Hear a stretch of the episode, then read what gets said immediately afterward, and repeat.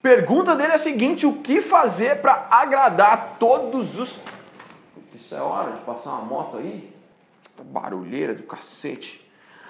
Olá, olá, olá, meus amigos! Mais um Fala que eu ilustro começando hoje com a pergunta sensacional do Caetano Francisco. A pergunta dele é a seguinte: o que fazer para agradar todos os clientes? Cara, você já deve ter escutado aquela história de que nem Jesus agradou todo mundo, né? Então essa, essa é a, a melhor resposta que eu podia te dar, mas para esse vídeo não ficar muito curto, eu vou estender um pouquinho essa conversa. A questão é a seguinte, principalmente quando se trata de desenho, de ilustração, o seu trabalho às vezes não se encaixa com um determinado cliente. Então não quer dizer nem que você não agradou pelo fato de seu trabalho ser ruim ou não. Quer dizer só que o seu trabalho não se encaixa no que o cliente está precisando naquele momento. Eu já contei em algum Fala que eu ilustro em algum lugar. Vocês procuram aí no, no, na playlist do YouTube, aí vocês vão achar esse vídeo onde eu conto a história de que eu fui levar meu portfólio de cartoon para uma editora que só desenhava Atlas. Então eles precisavam de um cara que desenhasse mapa e não de um cara que desenhasse personagem. Então, na verdade, não é que eu não agradei o trabalho deles, o cara até gostou do meu trabalho, mas eu não me encaixava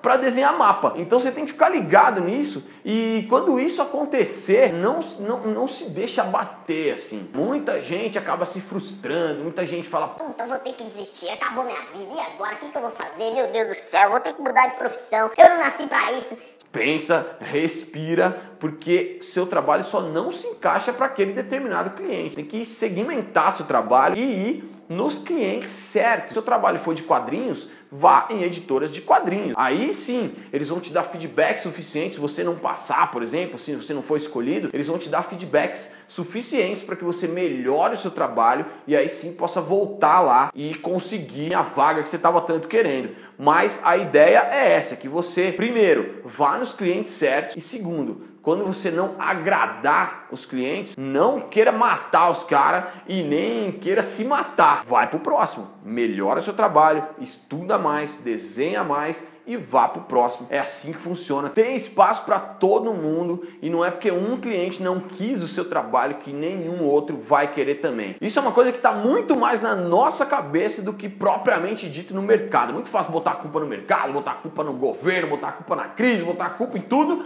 mas Culpa em tudo? Que palavra ridícula, culpa em tudo, velho. Botar a culpa em todas as coisas, mas na verdade a culpa é nossa mesmo. Às vezes ou a gente não está indo para o lado certo, ou a gente tem que simplesmente melhorar nosso portfólio, melhorar ali nosso conhecimento, nossas habilidades, nossa técnica para poder conseguir cada vez mais clientes e não só mais clientes, mais bons clientes, melhores clientes, aqueles que te indicam para novos bons clientes. Beleza? Então é isso, espero ter te ajudado aí. Ah, quem que fez a pergunta mesmo? Esqueci o nome.